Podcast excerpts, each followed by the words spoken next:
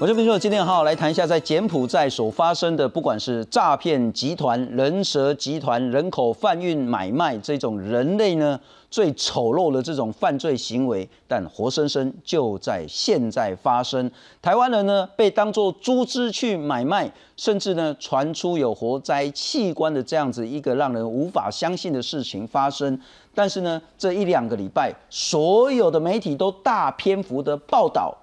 所有的人都说，好心美丽天然可肯哎，你都千万唔能够去柬埔寨。但事实是什么呢？到目前为止，每天都有超过一百个台湾人呢出境到柬埔寨去。我们来看看，然后从今年一月，因为那时候疫情还没有真正的完全解封的情形呢，每每个月一月是三百一十八十一个，二月九百多个，到三月就已经超过一千了。五月的话是一千一百五十六个。六月呢，台湾有一千五百个人呢跑到柬埔寨去。那必须强调，当然有些人可能是去吴哥窟玩的了哈。不过真的要奉劝一点，如果治安真的败坏如此，你如果要去吴哥窟，或许等到大家觉得治安比较控制之后再去玩也不急。但其中应该有不不少的比例呢，就是去柬埔寨，也许他有淘金梦，也许他要去冲刺一波。那但是呢，七月已经到两千一百六十六。这个是移民署今天给我们最新的数字，是二零二二年七月呢，已经有两千一百六十六个人出境到柬埔寨。今天是八月中旬了，今天呢，呃，航空公司表示呢，坐到柬埔寨的这个飞机呢，至少坐满了六七成，也就是大概是一百二、一百三十个人呢，从台湾呢飞到柬埔寨去工作。历历在目的这些让人家无法相信，但事实上又好像发生的这些事情，如何能够说服大家呢？我们再来看看，除了大家一直呼吁说千万 m o 但是呢，现在诈骗的话术又升级了。然后呢，诈骗就是说，园区有两种。一种叫坏的园区，一种叫剥皮的园区，一种叫做会打死你的这种园区，甚至活摘的器官园区。看，还有另外一种叫做好的园区。现在这个是诈骗集团再升级，说到柬埔寨，然后呢包吃包住包机票，高薪不打紧，还有抽成，还有高奖金。重点是保证你回得去台湾，然后呢没有什么话术，那呢专机来接送，保证你安全等等的。话术一直在改变，一直在升级，但台湾人还是络绎不绝地跑到柬埔寨。柬埔寨到底发生什么事？台湾人要如何救得回来？那又该如何预防这样子的行为重复的上演？今天好好来谈这个题目，介绍四位特别来宾。首先欢迎是在这一次琢磨甚深的全球反诈骗组织 GASO 的成员 Sammy。大家好，非常谢谢 Sammy。再来欢迎是这一次也是被害人，不过呢，他现在呢。在逃出柬埔寨之后呢，自己也开始协助那些还深陷柬埔寨的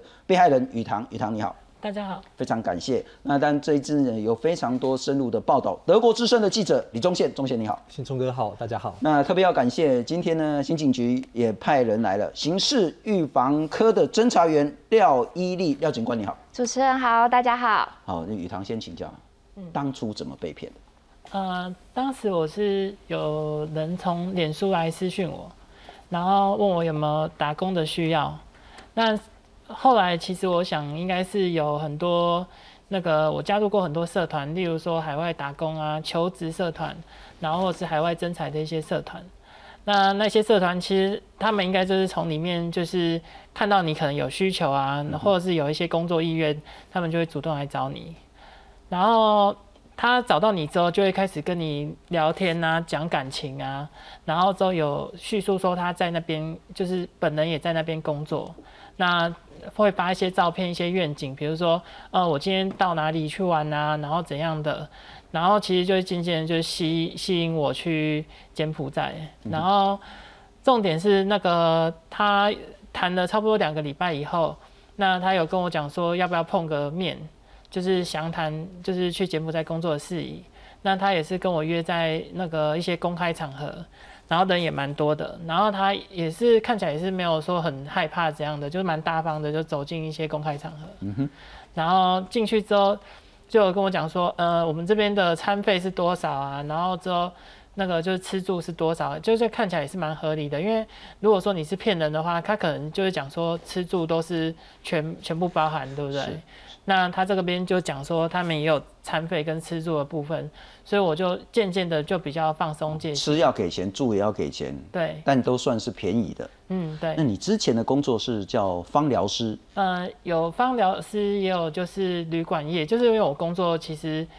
呃，喜欢到不同的地区工作，在台湾，在其他国家都有这样工作经验。嗯，其他国家没有，我是主要是在台湾，因为我本身住北部，那我有去南部工作，也有到中部。那跟你接口的那个人是说，你到柬埔寨是要做什么工作？也是类似芳疗旅馆管理这样子工作吗？嗯，接口的部分其实他是讲说客服类比较多，就是有一些游戏客服，然后博弈客服，然后跟。那个也有现场的荷官这样子，了解了解，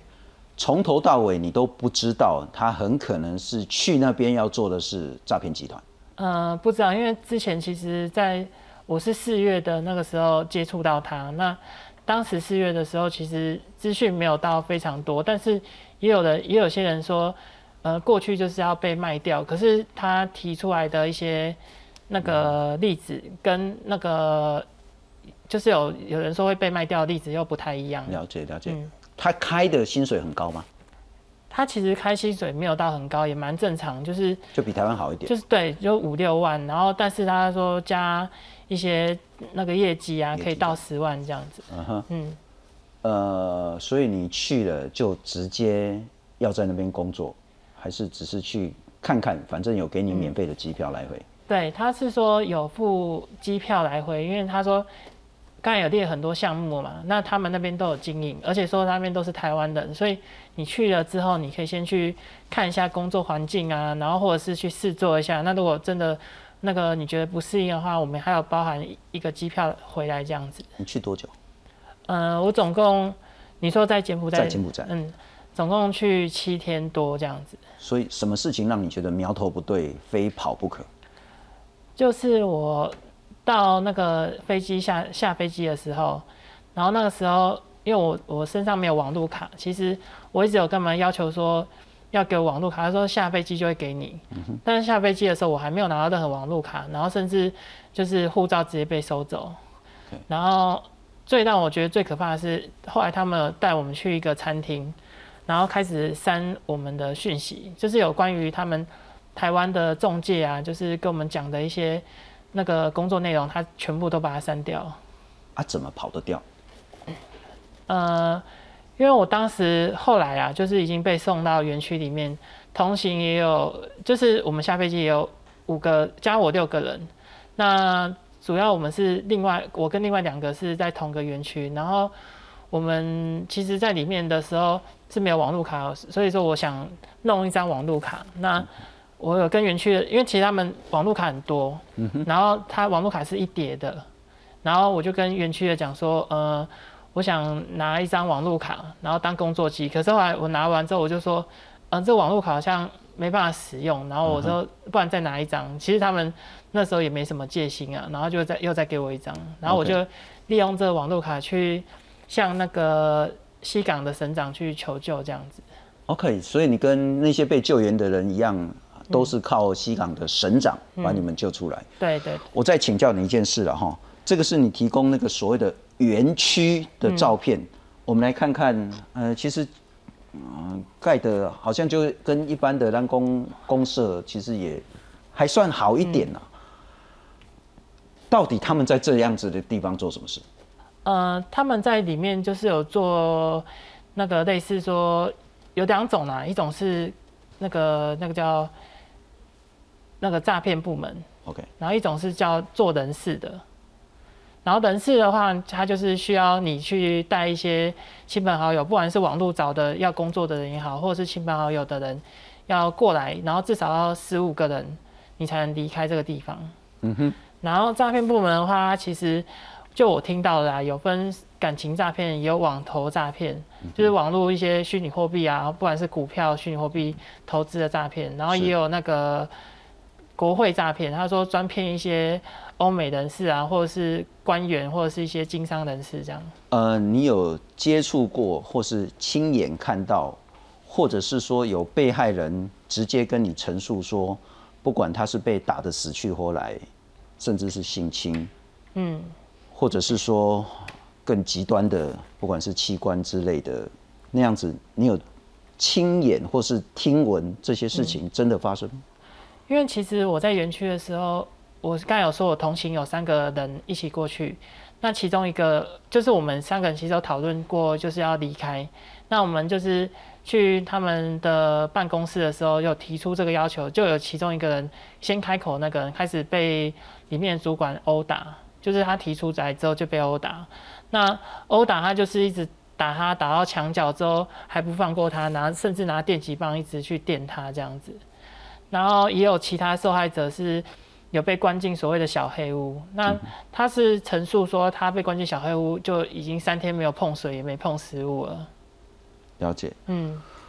不过等一下请教警官跟 Sammy 怎么样看待现在的情形？我们来看看，其实雨堂的经验应该不是单一，而且其实台湾现在有非常多人都有这样的遭遇，但有更多人恐怕现在还深陷在柬埔寨，无法被救出。躲在床边，右手上铐，被狠踹了好几脚。不乖乖配合，电击凌虐成了家常便饭。这是在柬埔寨打工群组中流出的影片。刚从当地被救回台的阿强还心有余悸。那时候就是会睡到被吓到啊，很怕自己可能哪里做不好，然后就突然从后面有电击棒电下去这样。看到一些当地的柬埔寨，然后把人压在地上啊，割器官，然后是直接枪毙啊，又会开始自己很怕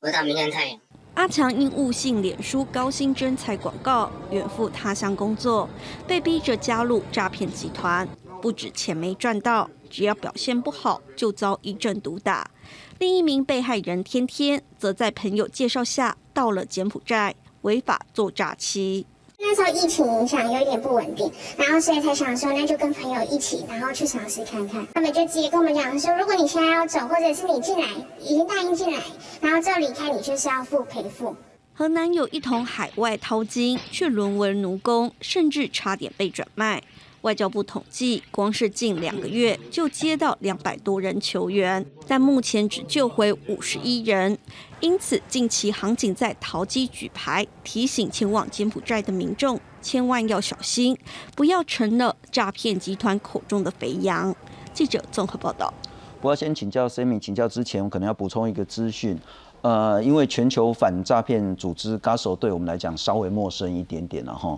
但是呢，刑事局的国际科科长李央吉李科长他也证实说，GASO 确实在这件事情上有协助救援。那这部分我先补充说明。因此，接下来我要请教谁明我们来看看，这是之前非常多，其实你今晚马哥点点看到这些资讯了哈，譬如说偏门工作，这偏门工作哈，你了解诈术就好了哈。不要真的相信说他提供的工作是真的，没有那种高薪，然后呢，没有什么工作压力，然后可以分红，然后你回来就一夕致富的这种事情了，天方夜谭都不可能。他说呢，打两剂疫苗之后，你就可以去柬埔寨啦。柬埔寨金边呢，找台湾的这些职员，底薪四万五，虽然不是很高，但你可以拿高额的奖金。然后呢，给你机票，给你签证，给你隔离旅馆，上餐都包进来，住宿通通不用钱。然后呢，就是让你去柬埔寨。我还是想请教，其实这两天我们在讨论说，我我说实在，我心里就是说，我不太认为百分之百的受害人都是无辜的。嗯，你可能心理上有一些掏金梦，甚至有应该有一定比例的人，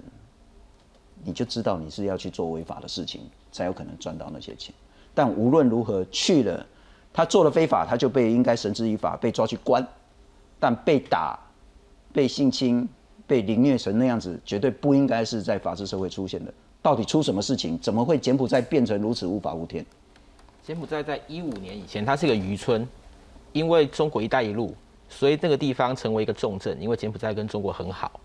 所以那个地方它就变成是等于是第二个第二个东莞。所以它就是一个黄赌毒很多的地方，非常的繁华，土地增值很快，然后你又盖了很多很多的赌场，那那个赌场是合法的，所以在那段时间其实有一段挺好的时光，就是风花雪月，然后虽然治安不是很好，一定有黑帮介入，可是那个时候还算是正常的，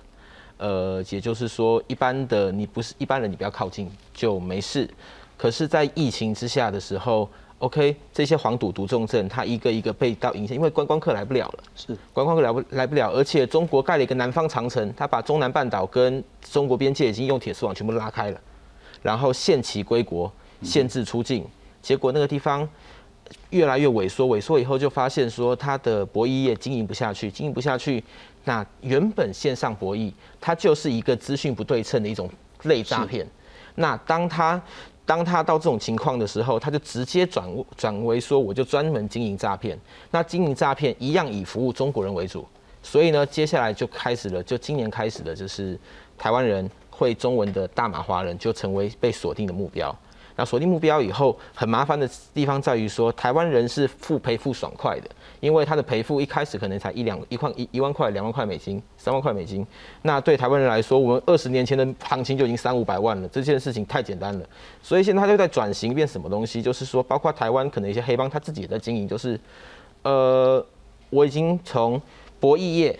转型成为诈骗业，嗯哼接着我从诈骗业转型，干脆就做掳人勒赎。，OK，那柬埔寨这个地方，其实最近的新闻渲染有一点夸张，虽然它的确很夸张，我们刚听到的每一件事情，它都是真的，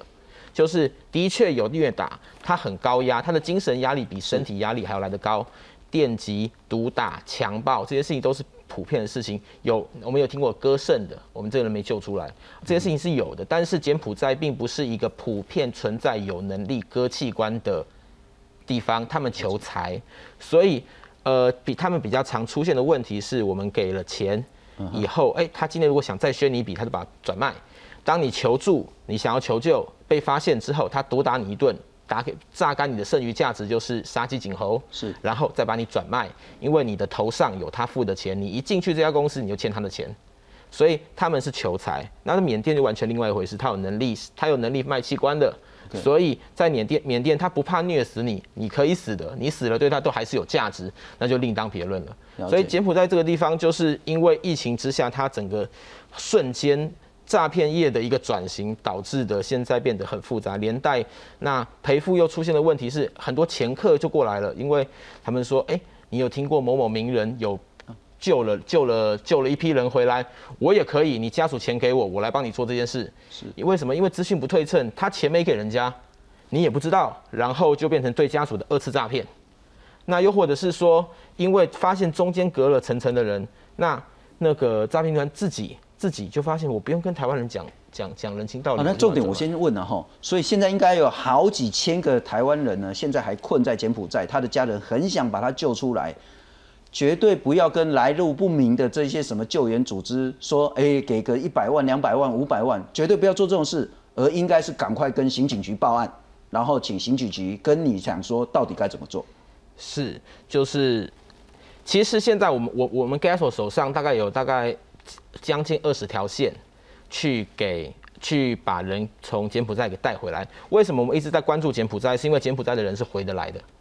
柬埔寨的人是回得来的，因为他们求财。那柬埔寨还算是少数有公权力的地方，虽然他的公权力非常的妙，就是他可能今天理你，明天不理你。那今天要收钱，明天不收钱，完全看他心情。了解。哦，那所以我们就变成一条线一条线去试。那基本上那个东协对柬埔寨是有压力的，所以我们也有一些外交管道可以去走。好，那退一万步，是不是真的也有人在柬埔寨做了一份合法正当的工作，然后拿到他合理的报酬，然后安然的回到台湾？呃，这可以举几年前在菲律宾的例子。几年前菲律宾非常有非常多的博弈，结果他博弈衰落之后，很多工程师过去，他们公司结束，顺手就把人卖掉了。也就是说，在那个当地，当你的大环境是一个很复杂的情况，是的的时候，就会很麻烦。在晚上六点之后，你任何的华人，不管是中国人、台湾人面孔，你只要在金边通道西港的四四号路上面行走，基本上那边的绑票就很像。是绑票是非常盛行的，就人家说台湾人跟中国人是会行走的黄金，换句话说，这张是你提供给我们的，是绝对不要相信刚刚我说的，还是有人可以选到好的园区，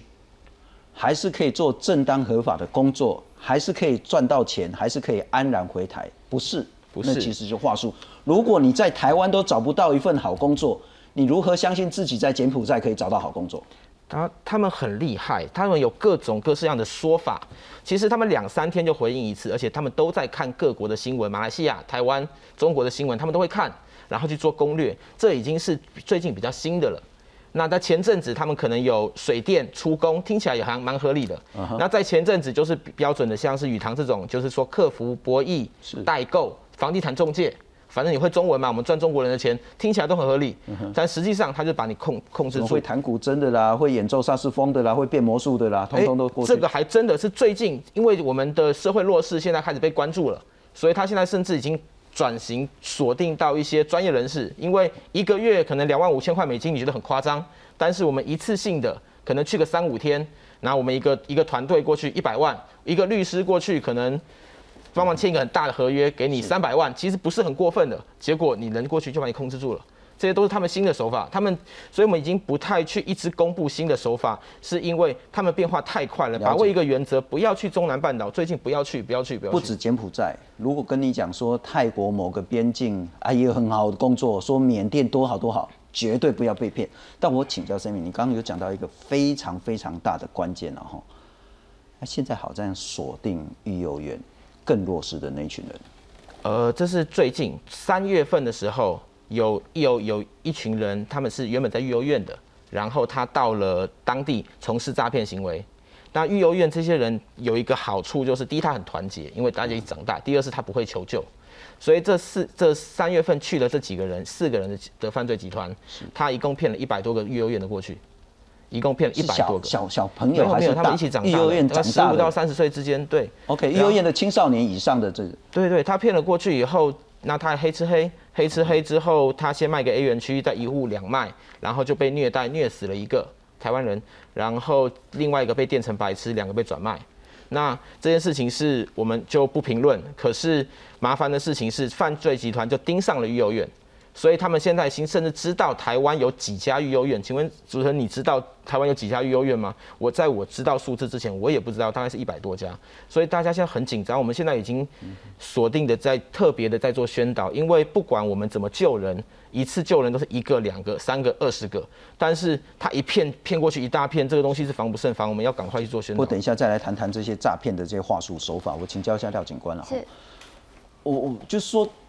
这几天不止媒体啦，其实警察也真的很辛苦，每天都在海关那，比如说拜麦克用骗啊，不要轻信这些什么高薪的谎言等等的，每天还是一百多一百多个过去，该怎么办？政府打算怎么做？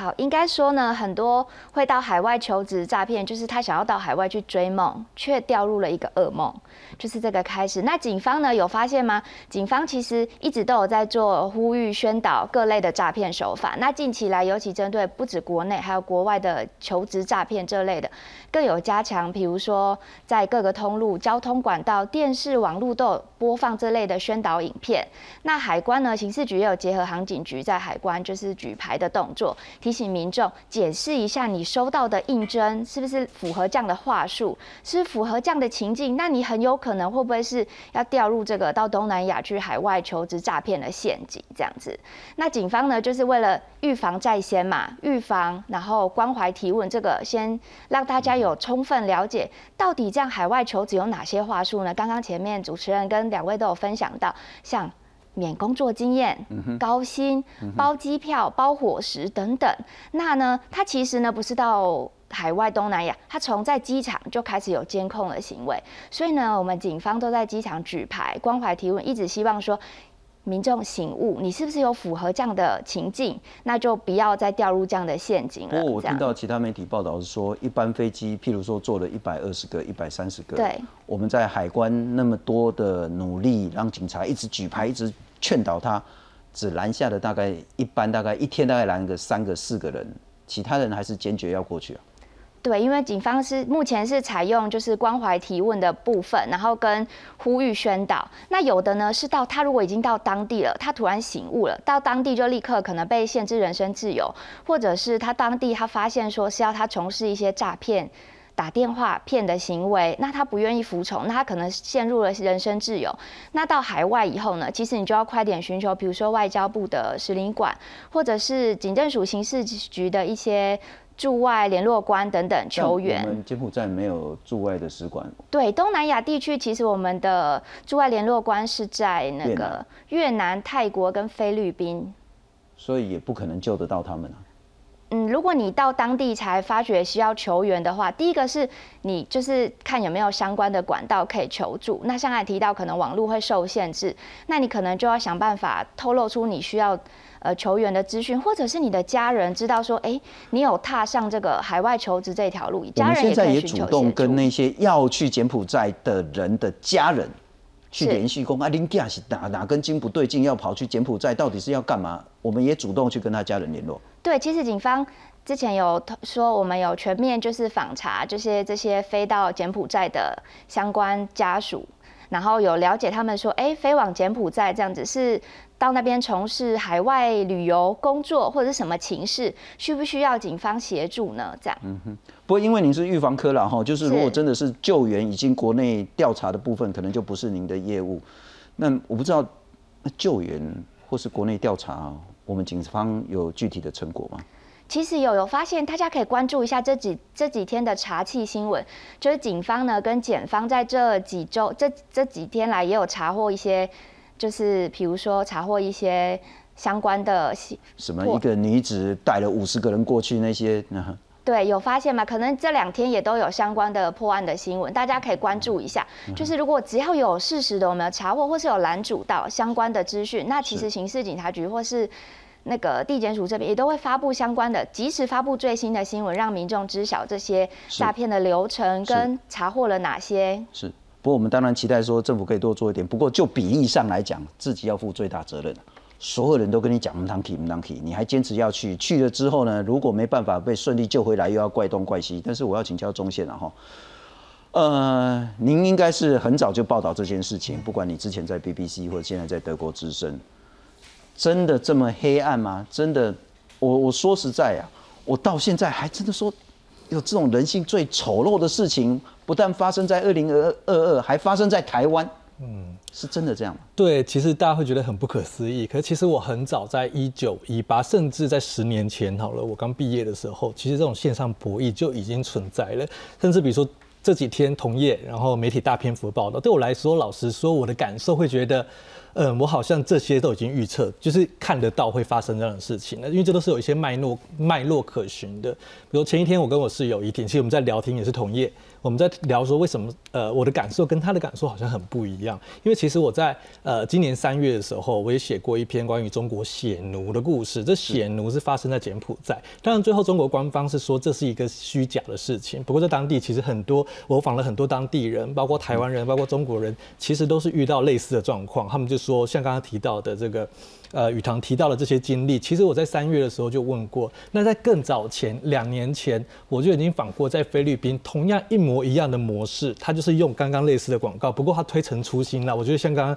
Sammy 说的，他们真的反应很快。比如说过去可能就只是用高薪啊，然后来这些呃，比如说不用经验啊，刚刚提到的。不过现在很快嘛，他可以用一些什么，呃，你回得去台湾这种说法。那当然在菲律宾比较特别，是因为菲律宾的线上博弈是合法的，他们是有。执照的，那在柬埔寨，在二零一九年的时候，柬埔寨柬埔寨的政府呢，就把这个线上博弈。非法就是把它视为非法了。那二零二零年就所有的线上博弈都不能做了。那这些公司跑去哪了？他们就转为地下化，很多都转为诈骗了。那才会慢慢的后面再衍生到这些。所以其实，在当年呢，就是这个线上博弈不能呃变成非法之后，有四十几万的中国人是离开的。那在还刚好遇到疫情，又禁止中国人出国嘛，因为他们隔离很很难，所以才会把这个。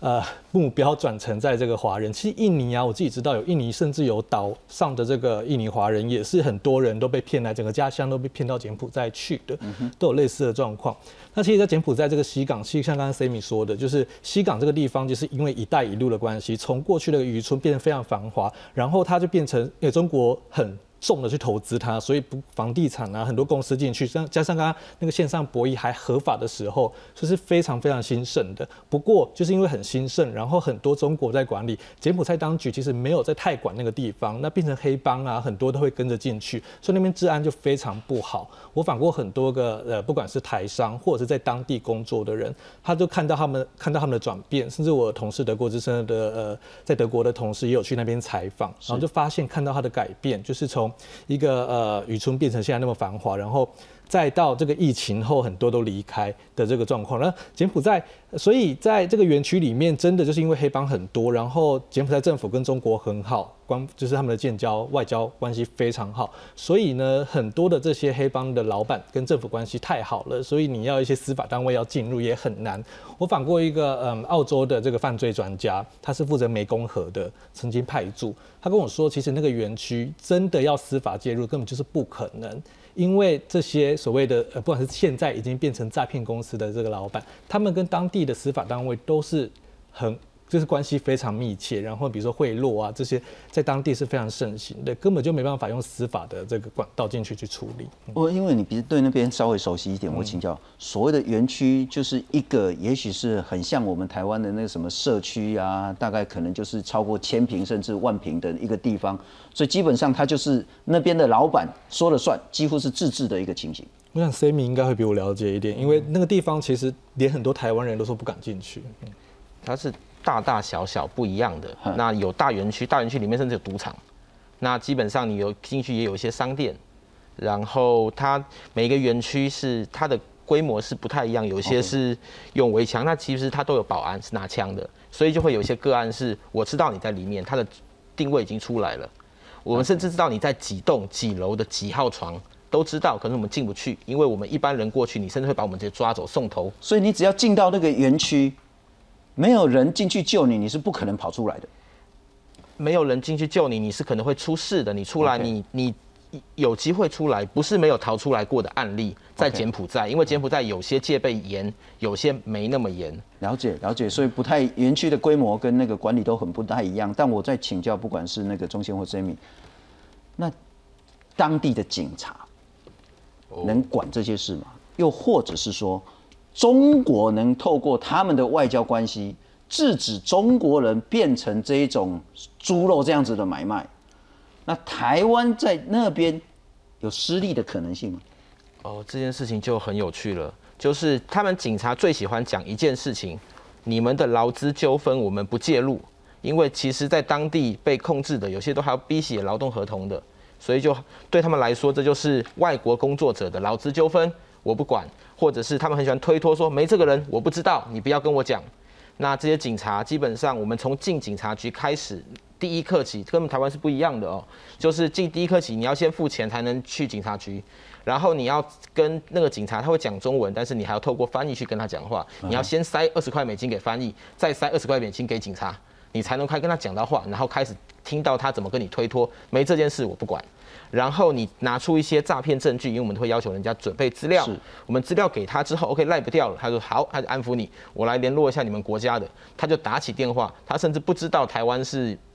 在当地是没有办事处的，他打给谁？他打给你的园区老板，现场就把人家抓回去。那你下次再来，你下次再来，那他就不跟你翻脸，他直接把你卖掉。所以在当地，可是最有趣的事情是。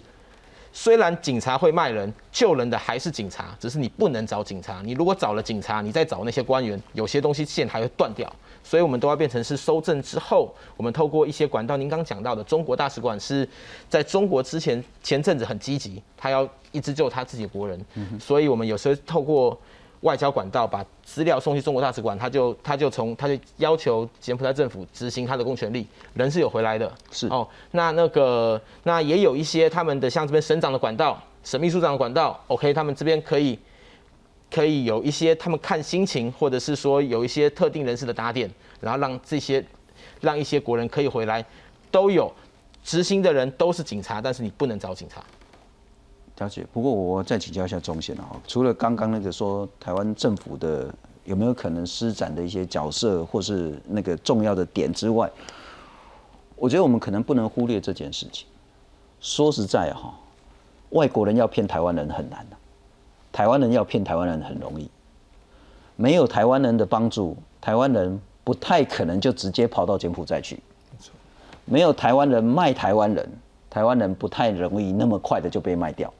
我们来看看最近这几个，其实我觉得这都是冰山一角啦。什么角头的演员李正豪，透过网络啦，去招揽三个月骗了八十二个台湾人到柬埔寨，赚了五千多万。那十二个国人就是这两天大家一直看到的新闻，从柬埔寨入境泰国，然后被阻拦，然后劝回九个，其中一个呢涉嫌，那还没证实，然后，嗯，他其实不是被害人，他是加害人，嗯，就是刑啊利贵啊利啊，受害人啊利益啊加害人啊是利益这块的，了哈，那我觉得这个其实真的要好好查，有没有可能说在那边干尽的那些非法的勾当，甚至那一些所谓的凌虐啊这种更惨的事情他都做了。结果他摇身一变变成被害人，说要回来，拜托大家救他回来，有没有可能？这个可能警察要注意一点。那当然，刚刚也谈到这个案例，彰化的一个姓张的人蛇集团呢，然后在脸书、IG 呢都说，哎，高薪聘请你到柬埔寨、泰国打字，打字到柬埔寨去还可以赚高薪。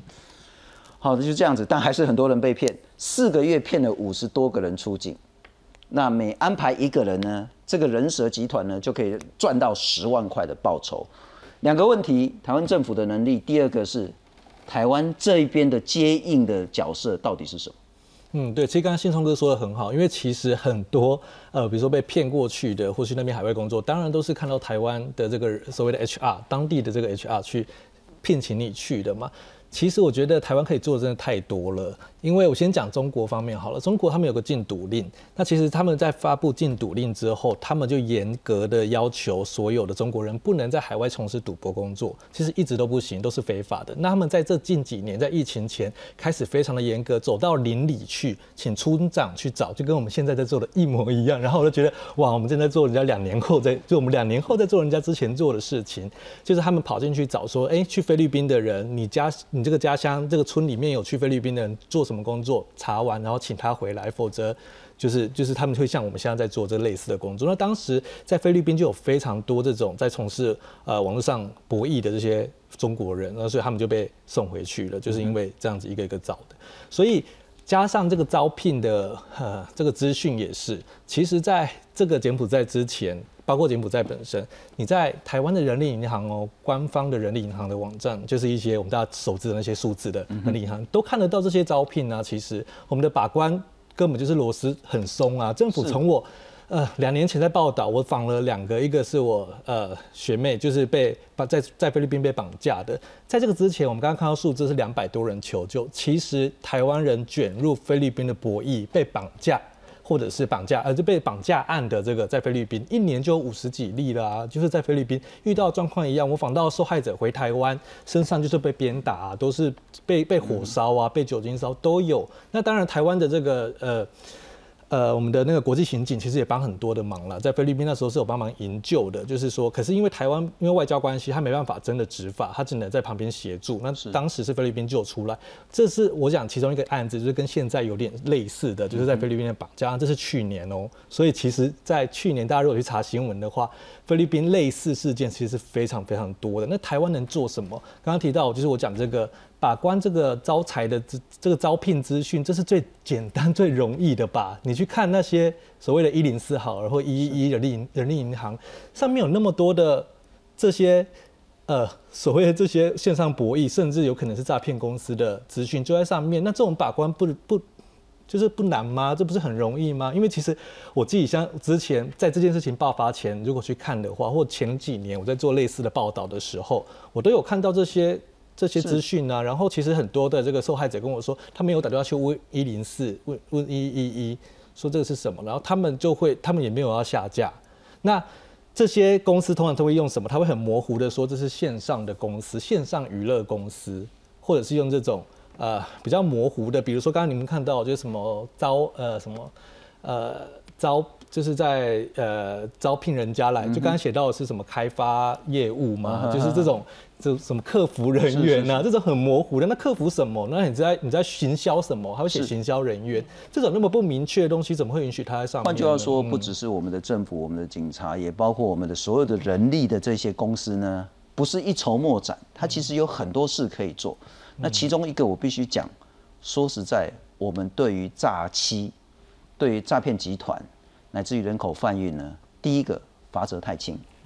第二个我们侦办的这个意愿太低。我们就来看看了哈，刑法呢，呃，其实诈骗集团真的是大家都痛恨到不行，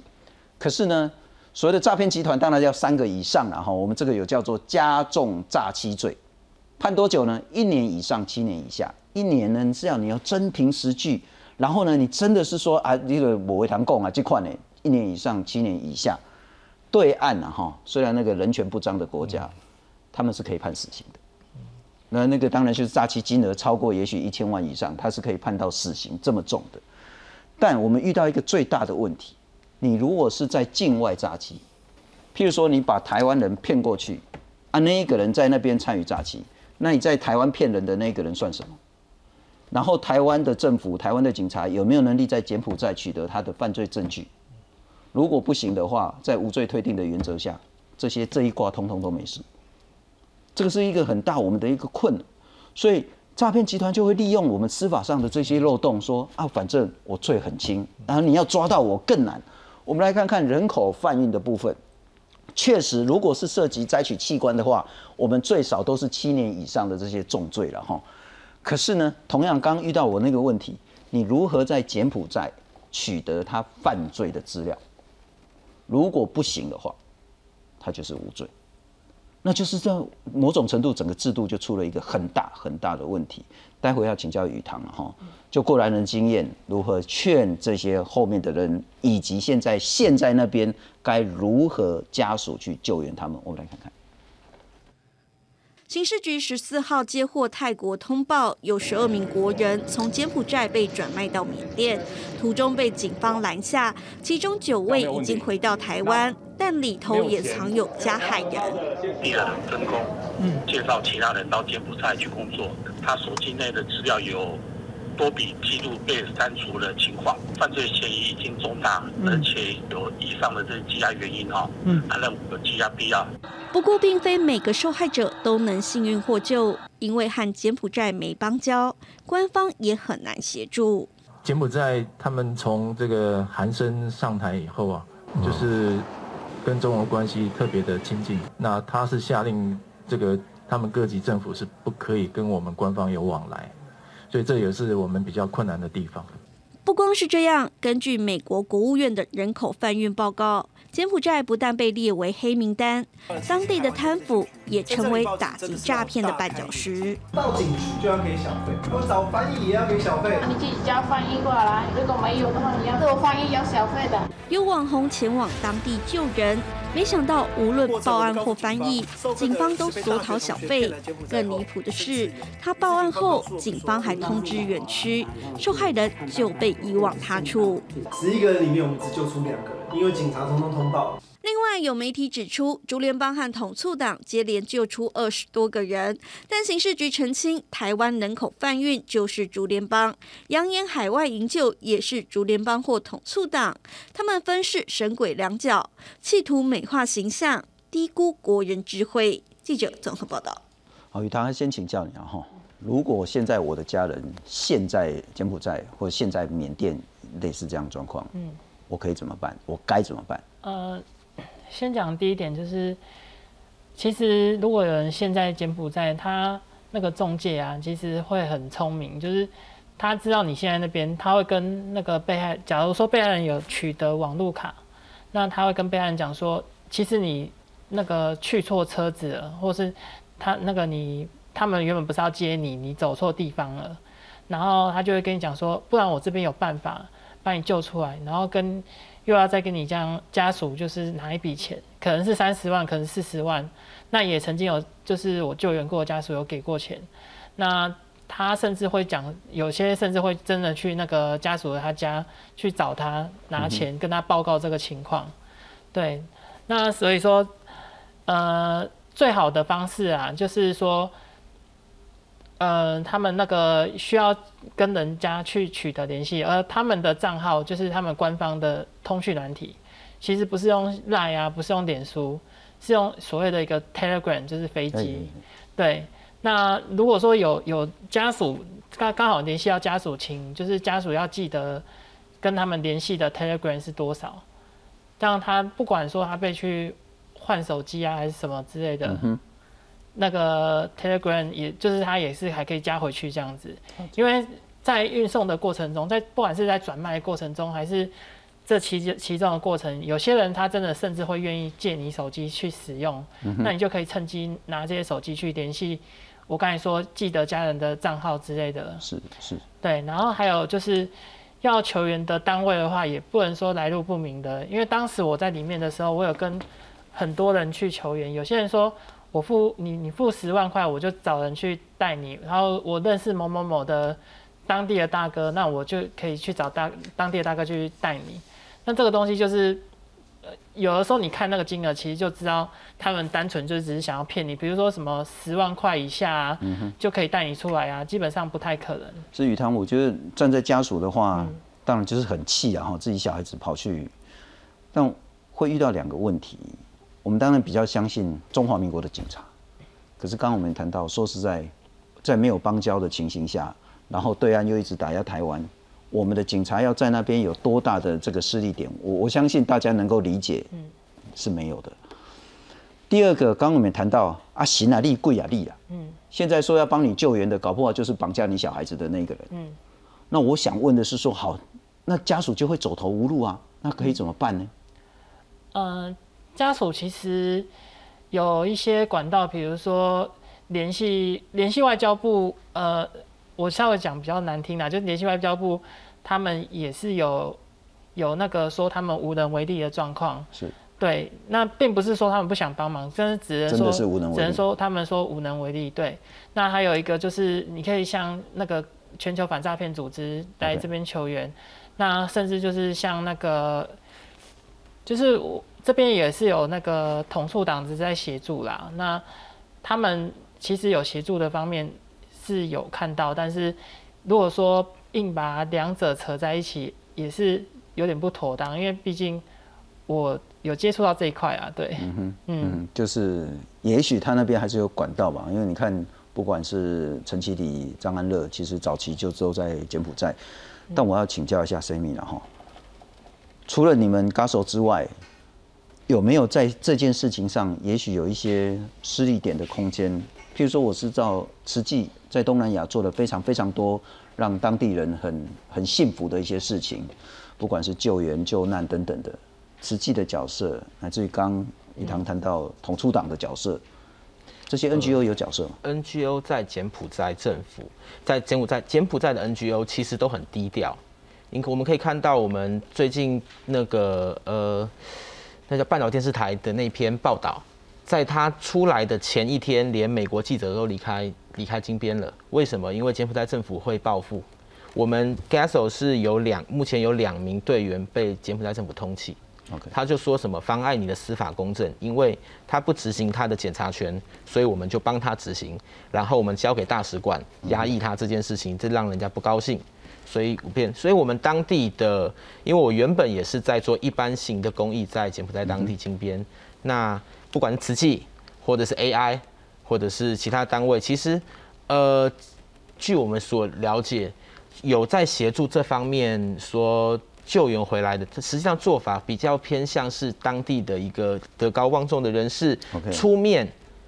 说我出面，我们来帮忙家属去付这个赔付，我至少保证这个人不要被付完以后不要被转卖，这件事情是有的。所以这就是政府一直跟我们讲说，他们有透过台商在执行一些救援活动，这些其实叫付赔付。那我们不是很推荐这个做法，因为这叫饮鸩止渴。是是是。那那个呃，真正的在做当地做救援任务，就尽量不花钱，然后有办法把人带回来的中文资源，过去有两个单位，一个叫做中检职工队。就是一群中国人跟柬埔寨的职工，然后一个是 GASO，但是中柬职工队在刚刚我们中中贤哥这边他提到的血奴案之后，是他的队长目前被柬埔寨关押，他的权他的罪名是第一个报假案，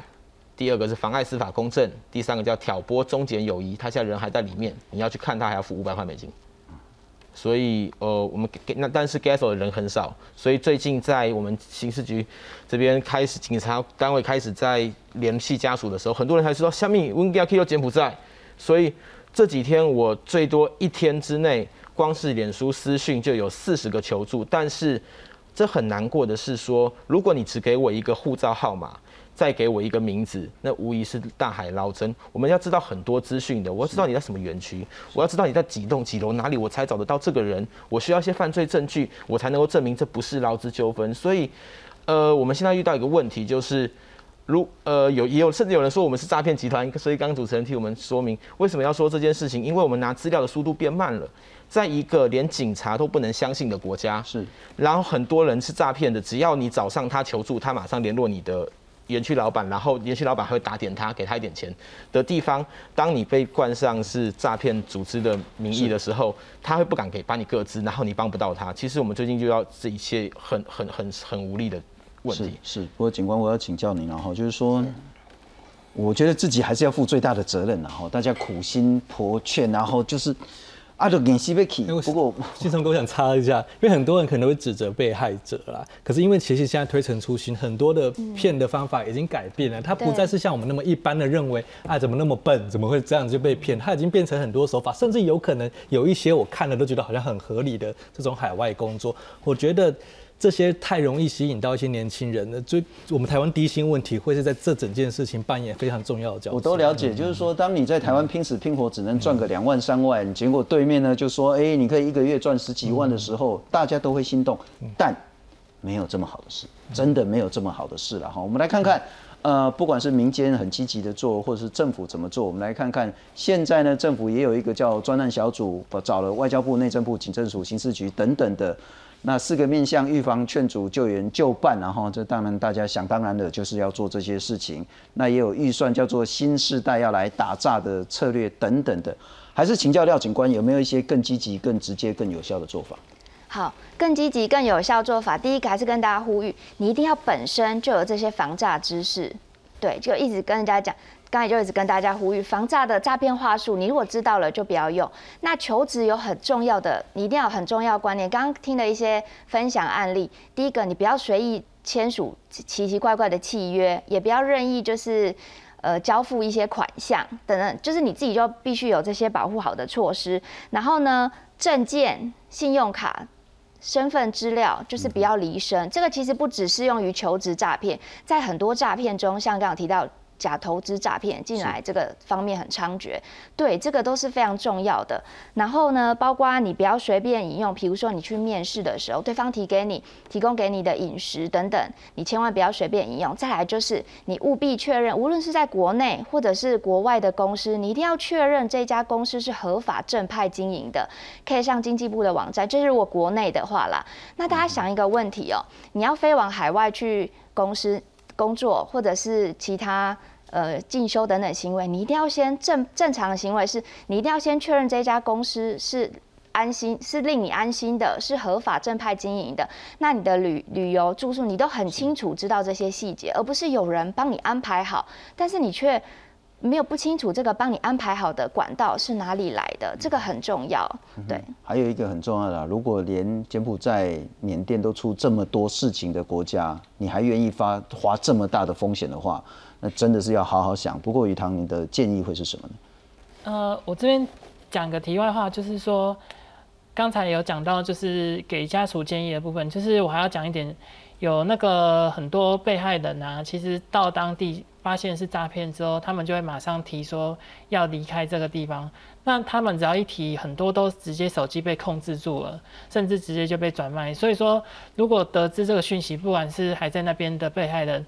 就是他们一定要冷静的，就是判断每个局势，不能贸然的跟主管说要直接要离开。然后家属的部分也不要轻易的，就是比如说联系一些人，就是去当地报警。因为报警的话，其实有些他们也会直接联络那个园区的老板，一定要走一些管道，然后之后直直接去联络到他们的，比如说有些是有那个军官的之类的，他们会比较安全。而警察的方面，因为当时我出来的时候，其实警察还有那个园区老板还有跟警察讲说，我给你钱，那这个人你不要带走。嗯哼。那所以说那个警察方面的话，建议家属就是不要。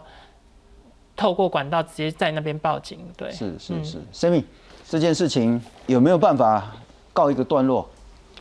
有，现现在其实我们一直在寻求比较一劳永逸的做法，包括昨天跟联合国有在开会，他们现在其实这件事情是蛮新的。我觉得我有时候我们是反过来觉得不要苛责政府，因为台湾人大量过去是今年的事情，然后我们在这时候已经注注意到了，所以呃联合国他们现在想要通过东协去对柬埔寨这个政府施压，要求他执行他的公权力，也许我们不用太久就可以看一堆人过来，所以我们真的要做的事情是阻止人家过去。那阻止人家过去的话，那我这边要补充一点，就是其实高薪诈骗，我刚刚一直讲的一个综综合叫高薪诈骗，它的比例是不到十 percent 的。我们以我们救援出来的不到十 percent 的，绝大多数五成以上都是朋友骗朋友，因为你相信你自己亲，你相信你的亲人，你相信你的朋友，那剩下才是高薪诈骗，呃，才是新形态的话术。或者是说，呃，他存心过去做诈骗的，为什么八月三号之后不去救？因为都已经讲到这样子，你还强还过去，我们认为这样子的人比例会比较高，所以就会觉得我们把资源放在最需要帮助的人。那怎么样解决这些问题？我们现在都要求我们的的救援人数，我们帮他，请他给我一些证据，我们设法把他整个整个底给抄掉，我们把他今年至少破一两个机房，是，那我们就有些人连求救机会都没有的人，我们把他给救出来。那那这样子才是真正的法国人给带。台湾的接应一定要先处理掉，一定要那些黑帮，每一个每个黑帮都有太多。